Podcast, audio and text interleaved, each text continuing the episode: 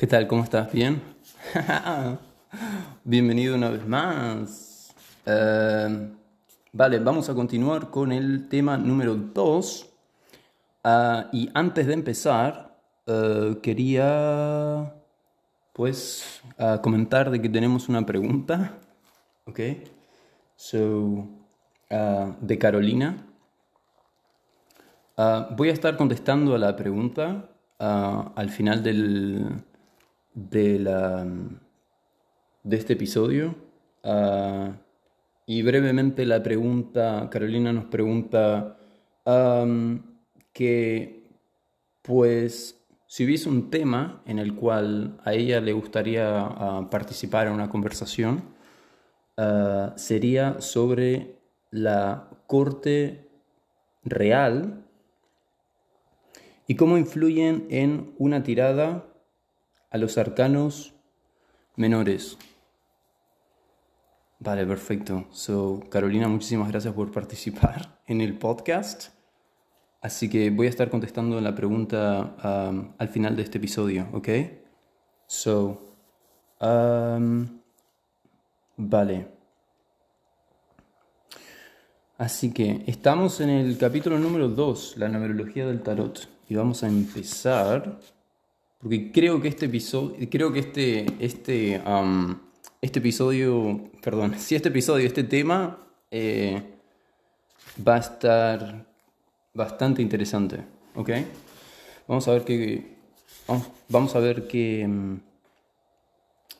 qué conclusiones podemos sacar, ¿ok? ¿Qué conclusiones podemos sacar que nos ayuden a, implementar ah, en nuestras prácticas y en nuestro en, nuestro, en nuestra comprensión del tarot, ya que la numerología juega, como ustedes saben, em, juega un papel muy importante ¿no? en, la, en la estructura conceptual ¿no? de lo que es el tarot en su totalidad.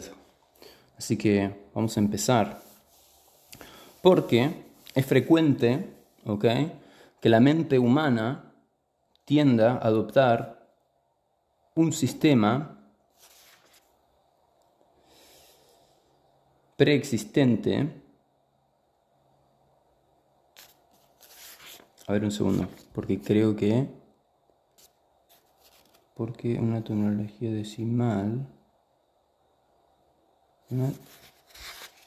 Estamos leyendo... A ver, necesito que alguien me dé una mano. Necesito tu ayuda. Necesito tu ayuda para que me des una mano porque creo que estoy un poco perdido. Ah, porque si mal no recuerdo, habíamos hecho la introducción de este episodio, de este capítulo. Vale, y donde nosotros tenemos que empezar es en el esquema rectangular de la numerología. ¿Ok? Entonces, al igual que la carta del mundo, nos ha servido como modelo de orientación. Ahora vamos a establecer un modelo en el interior del cual se desarrollará la numerología del tarot. Ahora lo que vamos a hacer es establecer un modelo en el interior del cual se desarrollará la numerología del tarot entonces, básicamente, este modelo será justificado en las páginas siguientes por detalles del propio tarot. Pero para mayor claridad, ah, pues básicamente eh, nos ha parecido preferible presentarlo primero y detallar después las etapas que lo componen. Veamos. Así que porque aquí lo que tenemos es una especie, tenemos instrucciones para realizar un ejercicio en el cual nos va a contribuir para comprender la numerología del tarot. Así que, si quieren, lo que podemos hacer es coger un papel, ¿vale? Vamos a coger un papel. ¿Tienen un papel por ahí? ¿Tienes una hoja de papel por ahí? En caso que no lo hayas hecho, este ejercicio anteriormente,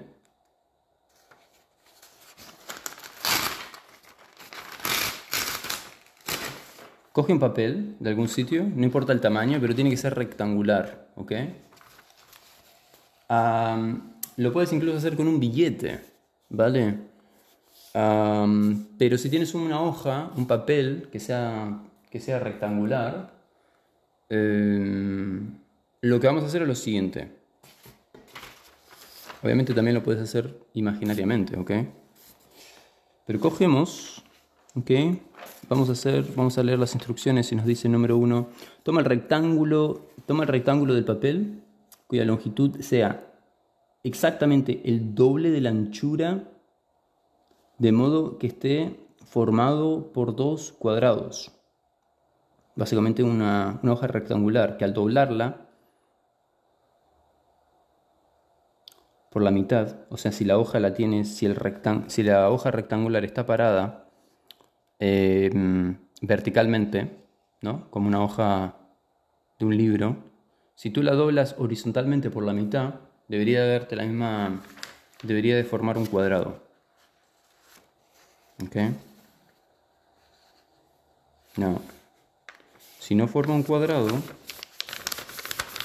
habrá que hacerle un poco de recorte para que más o menos te dé las dimensiones adecuadas de un cuadrado.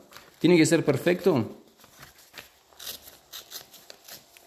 Bueno, si lo es, se lo es genial, ¿ok? Y si no, pues no pasa nada. ¿Ok? el mío claramente no es perfecto, ¿ok? Así que no te preocupes si el tuyo no lo es tampoco. Ok, so esta forma, que es la de las cartas del tarot, simbolizará la unidad, la totalidad. Es decir, tú tienes el papel ante ti, ¿vale? Ese rectángulo vertical, ¿vale? ¿Lo ves? Es una totalidad, representa la totalidad. A, a diferencia de ciertos eh, sistemas numerológicos en el que el 1 es macho y el 2 es hembra. La totalidad es una entidad andrógena que contiene ambas polaridades. Interesante, ¿no? Ambas polaridades. La totalidad tiene ambas polaridades. Now, ahora, el número 2. Doble el rectángulo a lo largo. O sea que si lo tenemos horizontalmente, lo que vamos a hacer es doblarlo por la mitad a lo largo. ¿Vale? obtendrá una, subdivisión entre izquierda y derecha. Es decir, en el simbolismo del tarot, entre acción y recepción. En la unidad habrá creado un eje, alrededor del cual eh, una parte está eh, básicamente a su derecha y la otra a su izquierda en torno a un centro, un centro andrógino. Hemos visto que esta, esta división es pertinente en el tarot. Se puede, si se, si se desea, calificar lo receptivo de femenino y lo activo de masculino, en referencia a la conformación sexual del hombre y la mujer, pero solo es una aproximación. Okay. Tenemos la hoja subdividida por la mitad de manera verticalmente y este rectángulo vertical está subdividido por la mitad. A la izquierda tenemos representaría el lado receptivo y la derecha el lado activo de la totalidad. Ahora doble de nuevo el rectángulo por el centro es decir, de manera horizontal, a lo ancho. Creará una nueva subdivisión, un horizonte entre cielo y la tierra, que hace aparecer dos cuadrados superpuestos, bajo formas diversas en numerosas tradiciones. Eh, por ejemplo, el Islam en el Islam representa la totalidad en forma de dos cuadrados, uno estable, cuya base reposa horizontalmente, y otro inestable, erguido en una de sus puntas. Asimismo, en el, en el Yi Jing o I Ching, el trima superior representa el cielo y el trima inferior la tierra. Vamos pues de nuevo la división del rectángulo en cuatro partes que hemos visto en el estudio del arcano 21. ahora el rectángulo lo tenemos dividido en cuatro. Uno de manera vertical. Nuevamente volvemos a doblarlo de manera horizontal por la mitad. Y ya nos vamos imaginando por dónde vamos. Ah, un último pliegue horizontal nos permite obtener una subdivisión suplementaria en el interior de cada uno de los arcanos, de, los cuadrados, o sea, un rectángulo dividido en ocho cuadrados eh, interiores. Esta subdivisión hace aparecer además un tercer cuadrado formado por la intersección del cuadrado cielo y del cuadrado tierra. Si aceptamos, pues, que la cima del cielo desempeña en nuestra cultura el papel paterno y la base de la tierra el papel materno, en los antiguos, eh, eh, en los antiguos eh, matriarcados sucedía lo, lo contrario. Madre cielo y Padre tierra. Pero bueno, podría decirse que engendran en el centro de la totalidad el cuadrado humano.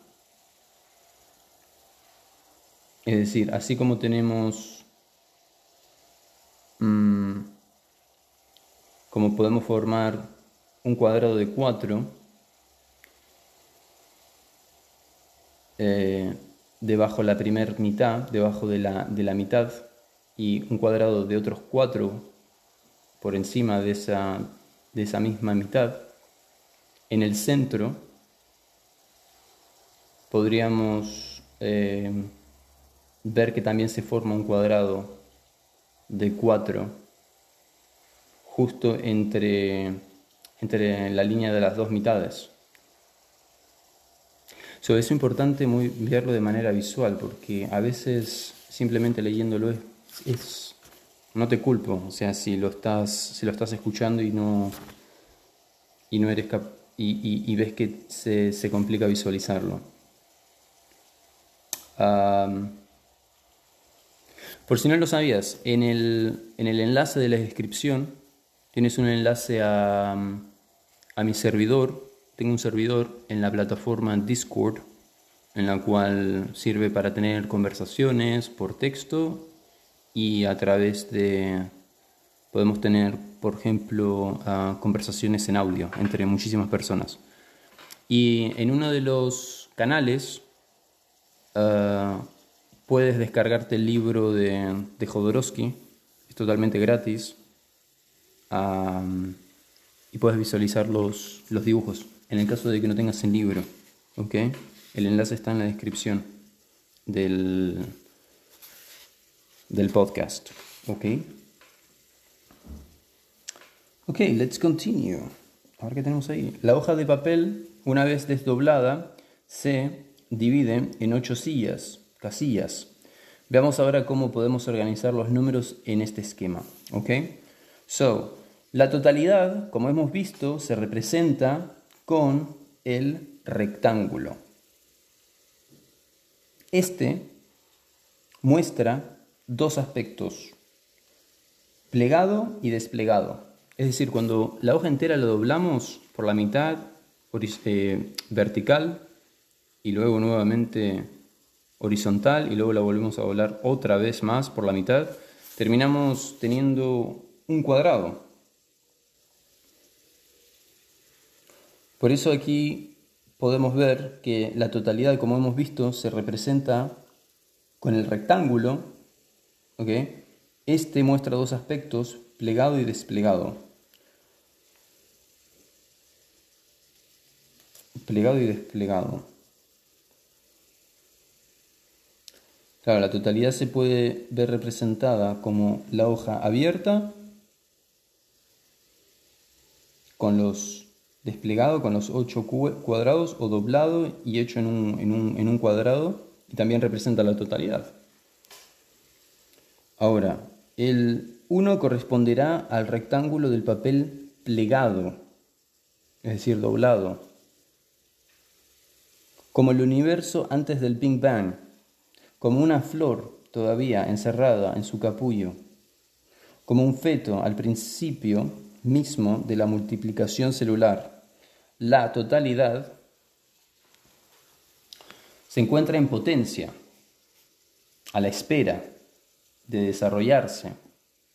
La extrema potencialidad queda subrayada por una gran intensidad sin experiencia. Por el otro lado, el 10 será representada por el rectángulo desplegado.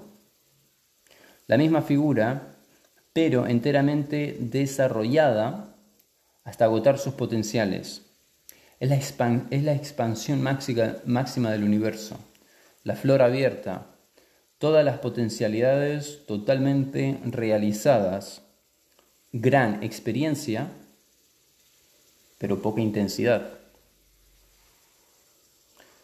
Comienzo en potencia y ciclo completo los dos aspectos de la totalidad, de la unidad, el 1 y el 10. tenemos el 1 en potencia de la totalidad y el 10 como totalidad. en el esquema colocaremos el número 1 en el esquema colocaremos el número 1 debajo del rectángulo y el número 10 arriba.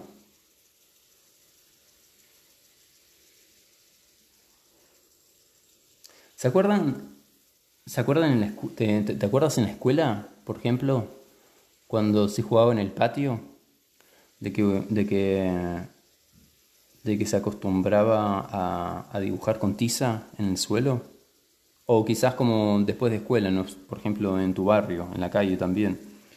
Que se... Mm, no me acuerdo de ese juego como... El juego de la tiza, o no me acuerdo cómo se jugaba. De que se hacían como... Se dibujaban como cuadrados y tenías que ir saltando entre 1, 2, 1, 2, 1, 2, ¿no? ¿Te acuerdas? Y se le ponían los números. Bueno, esto es más o menos parecido. Empezabas con el 1. Estabas parado, estás parado sobre el 1. Y luego tienes adelante tuyo un cuadrado hacia la izquierda, que es el 2, y a la derecha el 3. Luego, dos, números, dos cuadrados más encima. El 3 a la izquierda, perdón, el 4 a la izquierda y el 5 a la derecha. Dos cuadrados más encima. El 6 a la izquierda y el 7 a la derecha, dos cuadrados más encima, el 8 a la izquierda y el 9 a la derecha. Y luego finalmente terminas eh, saliéndote, o sea, y terminando en la, saliéndote de esos cuadrados, de ese, rectángulo, y, y, sales hacia el 10. Espero que eso haya tenido un poco de sentido. Me lo he inventado en el momento. Um, so, um, veamos con el 2, okay, en el esquema. Queda organizado del 1 al 10. Queda, uh, queda organizar los números del 1 al 10 en esta estructura sabiendo que los números pares estarán del lado izquierdo, receptivo, estable, divisible por 2 como por ejemplo el 2, el 4, el 6 y el 8, por un lado, en la izquierda, y por la derecha el 3, el 5, el 7 y el 9. Ah, los números impares del lado derecho, activos, inestables, no divisibles por 2. Y lógicamente los números se organizan de abajo arriba, puesto que el 1 se sitúa por debajo del rectángulo y el 10 por encima.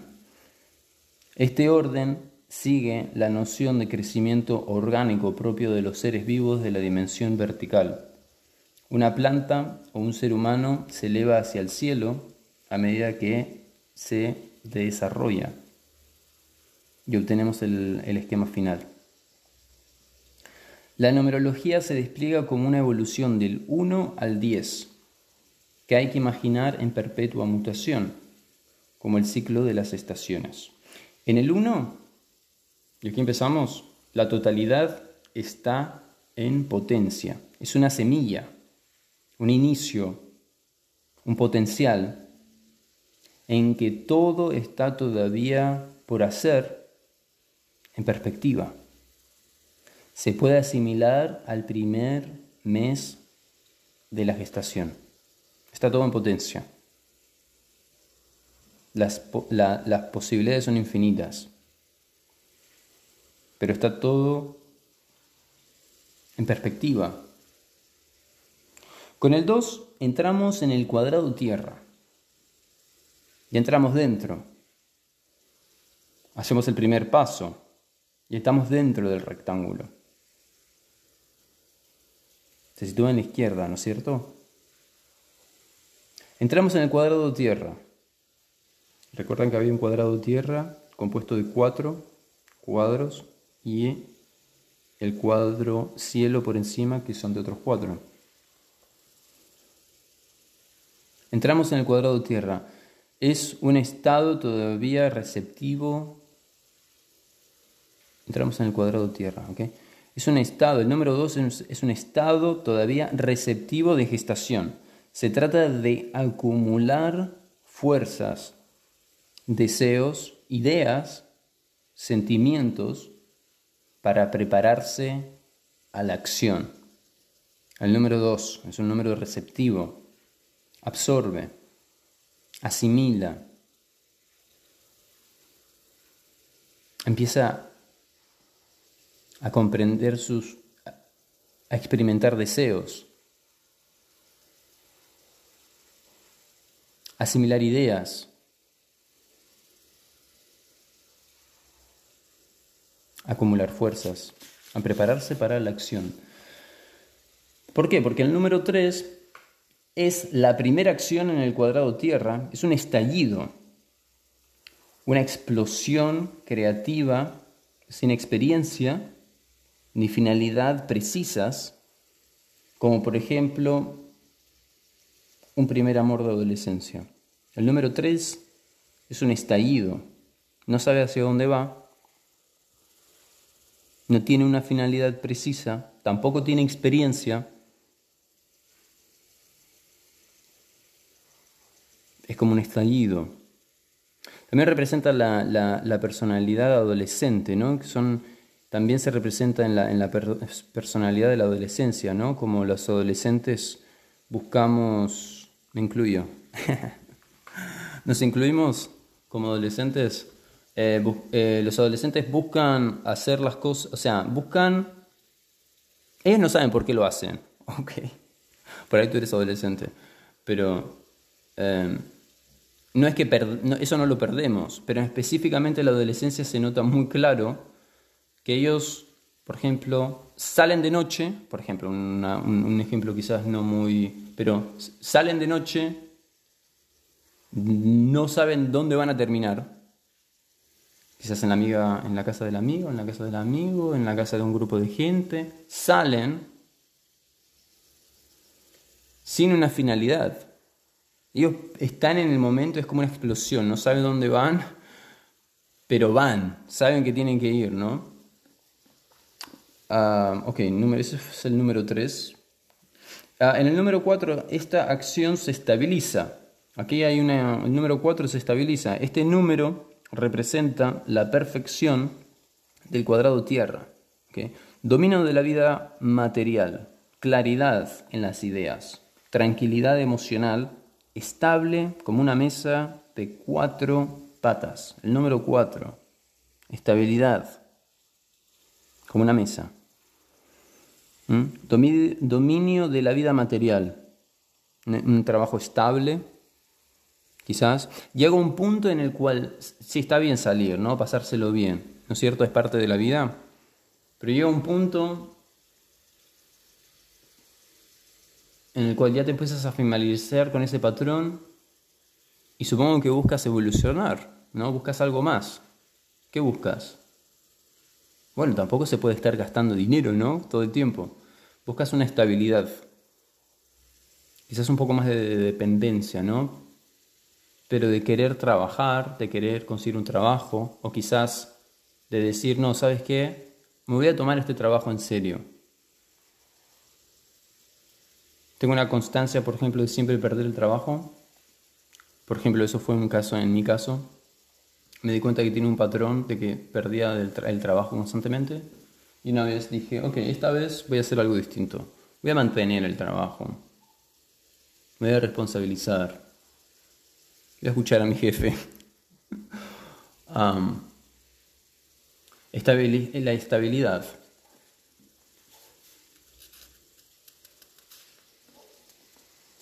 estabilidad. También emocional. Tranquilidad emocional, estabilidad, como una mesa. El número 5 es el número de paso. El último del cuadrado tierra. Introduce un ideal que desequilibra la estabilidad del cuadro, del 4.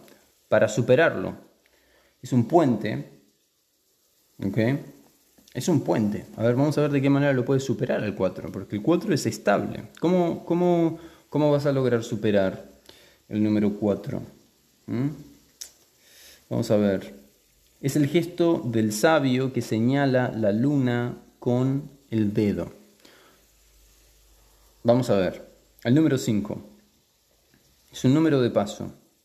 Está dentro del cuadrado tierra. ¿Qué podría significar el número 5?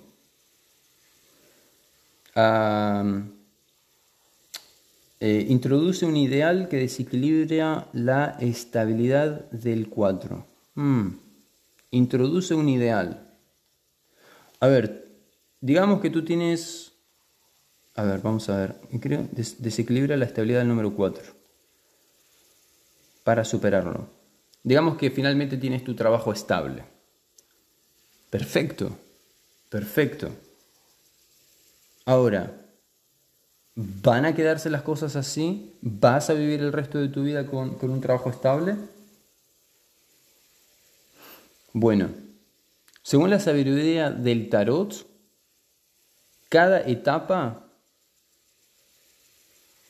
es impermanente, es decir, pertenece a un proceso evolutivo. Si tú, no te, si, si tú no vas, o sea, si tú no vas con la vida, o sea, si tú no vas en ese como, estamos siempre en un constante proceso de aprendizaje y adaptándonos. A ver, veamos.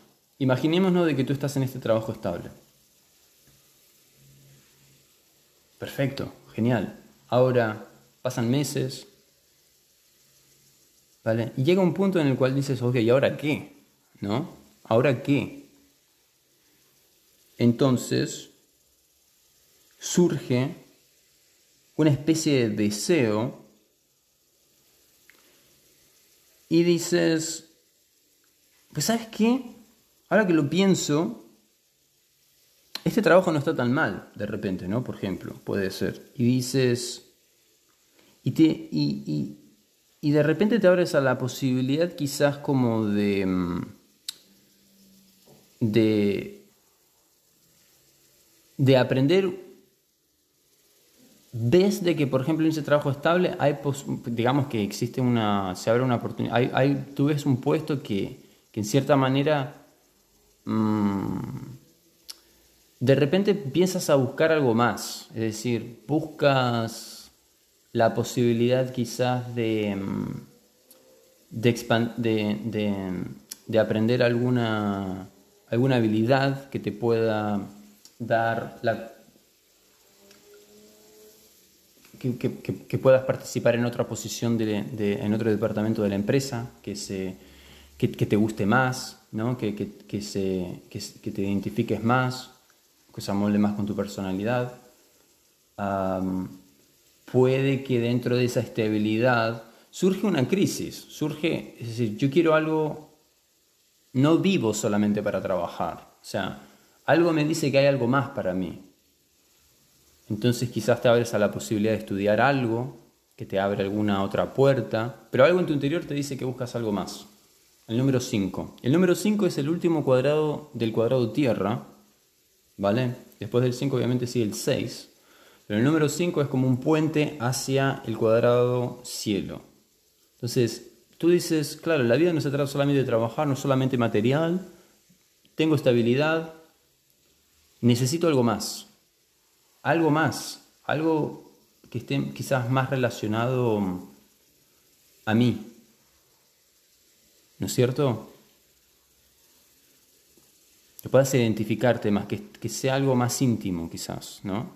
Y vamos a ver a ver de qué se trata. Bueno, el número 6 es el primer paso del cuadrado cielo. La primera vez que hacemos lo que queremos en todos los aspectos. Más allá de las necesidades materiales, uno se atreve a hacer lo que le gusta. Número 6. Se atreve, uno se atreve a hacer lo que a uno le gusta.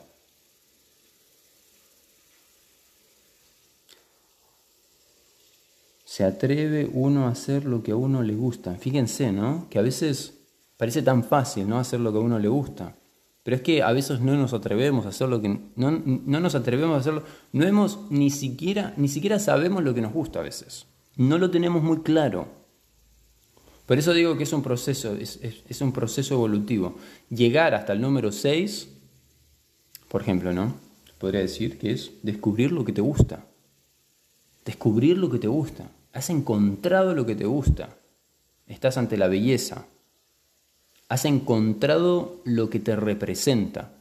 Eso es, eso es, eso es, eso estar dentro del cuadrado espiritual. Has encontrado algo que te, algo que te representa, algo que, con que te identifica. Esto es para mí. Esto es mío. Esto es mío. ¿Me entiendes? Eso es el número 6. Has descubierto y te atreves a hacer lo que te gusta. Y va más allá de las necesidades. Ahora, el número 7.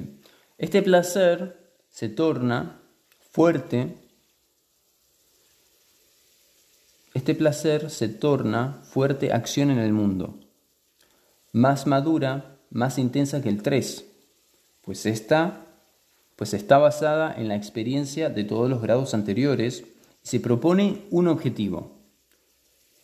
Número 7, similar al 3, explosivo, pero sabe dónde va sabe dónde va. Es decir, por ejemplo, en el caso de que tú hayas descubierto lo que a ti te gusta, ya el número 7 lo, lo lleva en el mundo, lo lleva al mundo. Abres tu canal de, digamos, abres tu canal de YouTube o abres lo que... O, o inicias un proyecto en el mundo y te manifiestas y dices, este soy yo, hello. How are you? ¿No? Y despliegas como por ejemplo lo que... Y, te manifiestas con lo, que, con lo que te identificas. Eso vendría a ser el número 7. Es decir, lo llevas al mundo. ¿Te gusta, por ejemplo, hacer panes? Pues te, te abres al mundo, ¿no? Te dices, le enseñas a las personas tu pasión, y lo compartes. Y te vuelves un líder. Te vuelves un líder, inevitablemente. es el número 7. Máxima acción en el mundo. Número 8. Representa la perfección del cuadrado cielo. Es el equilibrio y la receptividad totales. un estado que no puede ser mejorado. La perfecta abundancia material la perfecta concentración energética, la plenitud del corazón y el vacío de la mente. Número 8. Lo exploraremos en más detalle más adelante. El número 9. Trae pues la única evolución posible a la perfección la entrada en crisis para favorecer el paso hacia lo desconocido del final del ciclo. Como un niño que al, al noveno mes se dispone a nacer, el 9 acepta abandonar la perfección y ponerse en movimiento sin saber hacia dónde va. Finalmente el número 10, totalidad cumplida. Simboliza el final del ciclo y permite que se manifieste el principio del nuevo ciclo. ¿Ok? Y finalmente lo que vamos a hacer es responder a la pregunta. Estamos al final. Vamos a responder a la pregunta de Carolina. Ah, tenía tengo preparado un, dos mazos. Uno con los arcanos mayores y uno con eh, con las 16 figuras. Y la pregunta era, porque quería hacer una, quería hacer una prueba, y básicamente, como verán, todo, todo es improvisado aquí. La pregunta era, bueno, en realidad no era una pregunta. O sea, en realidad no era una pregunta. Bueno, mi pregunta era, si pudieras hablar conmigo, ¿de qué te gustaría hablar? ¿No? Y pues ella comentó que le gustaría hablar sobre la corte real, lo cual de hecho lo tuve que buscar en Google, porque no estaba ni siquiera seguro de lo que significaba. O sea, la corte real, yo digo, uf, me hizo una pregunta que no tengo idea de cómo responderla ni lo que significa. Entonces fui a Google, corte real, claro, y después caí y dije, claro, tiene un montón de sentido. O sea, son las 16 figuras. Las 16 figuras ¿ok? de, los, de los arcanos menores. Y pues comenta que le gustaría hablar sobre la corte real ah, y cómo influyen en una tirada a los arcanos mayores. Entonces yo digo, bueno, voy a aprovechar y voy a hacer una demostración, a ver qué tal, qué conclusiones podemos sacar, porque es una pregunta difícil y de hecho no sé si voy a poder responderla, así que vamos a ver qué conclusiones podemos sacar. Igual, daño no nos vamos a hacer, vamos a estar bien, ¿ok? Entonces estoy mezclando. Claro, ¿entienden la pregunta? ¿Le entiendes? ¿De qué manera influyen la corte real, es decir, las 16 figuras, ¿no es cierto?, de los, de los arcanos menores? la corte real, ¿de qué manera influyen a los arcanos mayores en una, en una lectura? ¿De qué manera influyen las 16 figuras en los arcanos mayores? ¿En qué manera influyen? Vale, yo voy a sacar una, voy a hacer un ejemplo. Voy a sacar eh, una carta eh, de los arcanos mayores Todavía no sé cuál es, la tengo que dar vuelta y voy a sacar una de los eh, de las figuras y vamos a ver qué cartas salen. por la izquierda he sacado he sacado dos, ¿no? Como para que sea una pareja y voy a ver qué. ¿Tienes alguna pregunta para hacer? Pero bueno, vamos a ver. Y para entender más o menos de qué manera pueden llegar a influenciar las, las figuras, de la corte real y de, qué, de, ver de qué manera se puede llegar a, pueden llegar a, influenciar ¿no? en una lectura. Eh, a, los arcanos mayores. vamos a ver qué carta mayor tenemos. Tenemos la emperatriz. Tenemos la emperatriz. Número 3. Carta activa.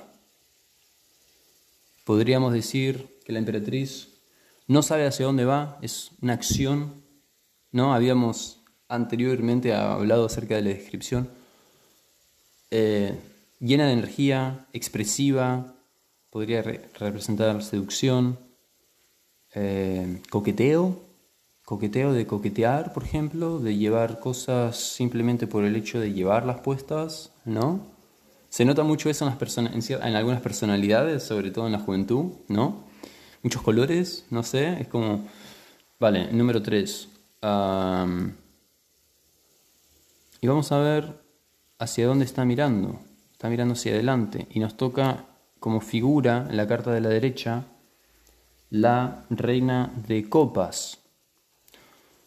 Y ambas figuras, o sea, tanto la emperatriz como la reina de copas están mirando una a la otra.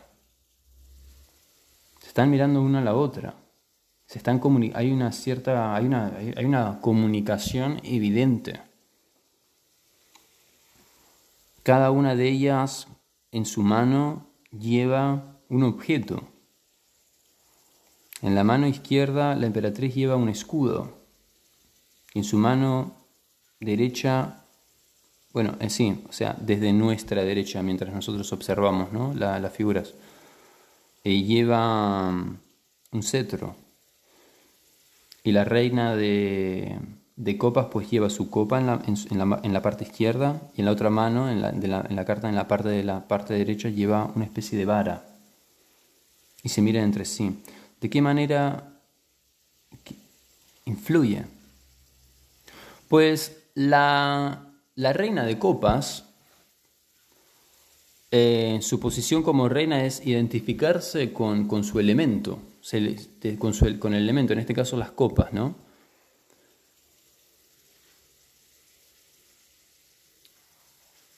Está muy sumamente estable en su, en su elemento, en el elemento copas. Eh, ¿de qué manera puede llegar a influenciar a la emperatriz diciéndole, hey, oye, que, está muy bien lo que estás haciendo, ¿no? Por ejemplo, le puede llegar a estar diciendo a la emperatriz, está muy bien, está genial, estás guapísima, estás haciendo, estás haciendo justamente, oye, por ejemplo, ¿no? Le podría estar diciendo,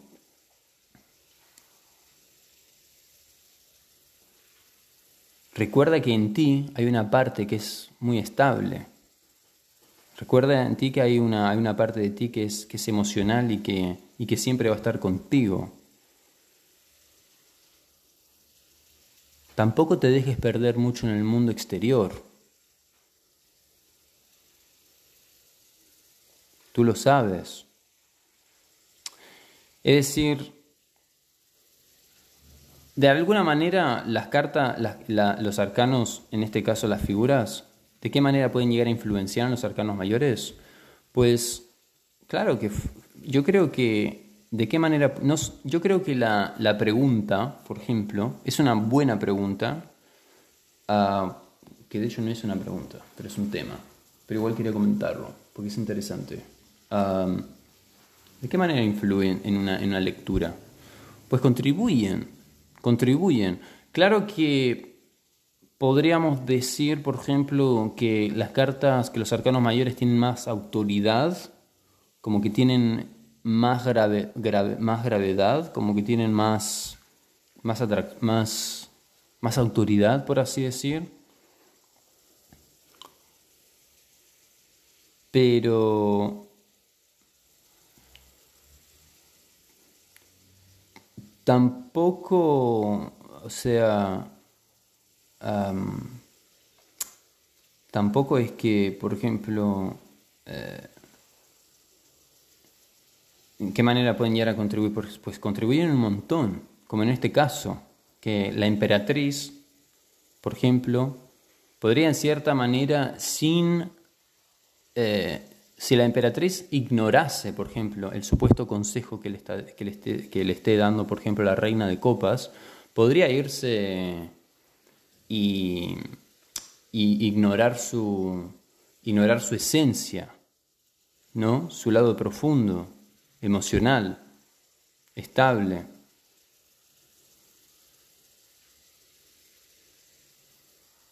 En la aventura.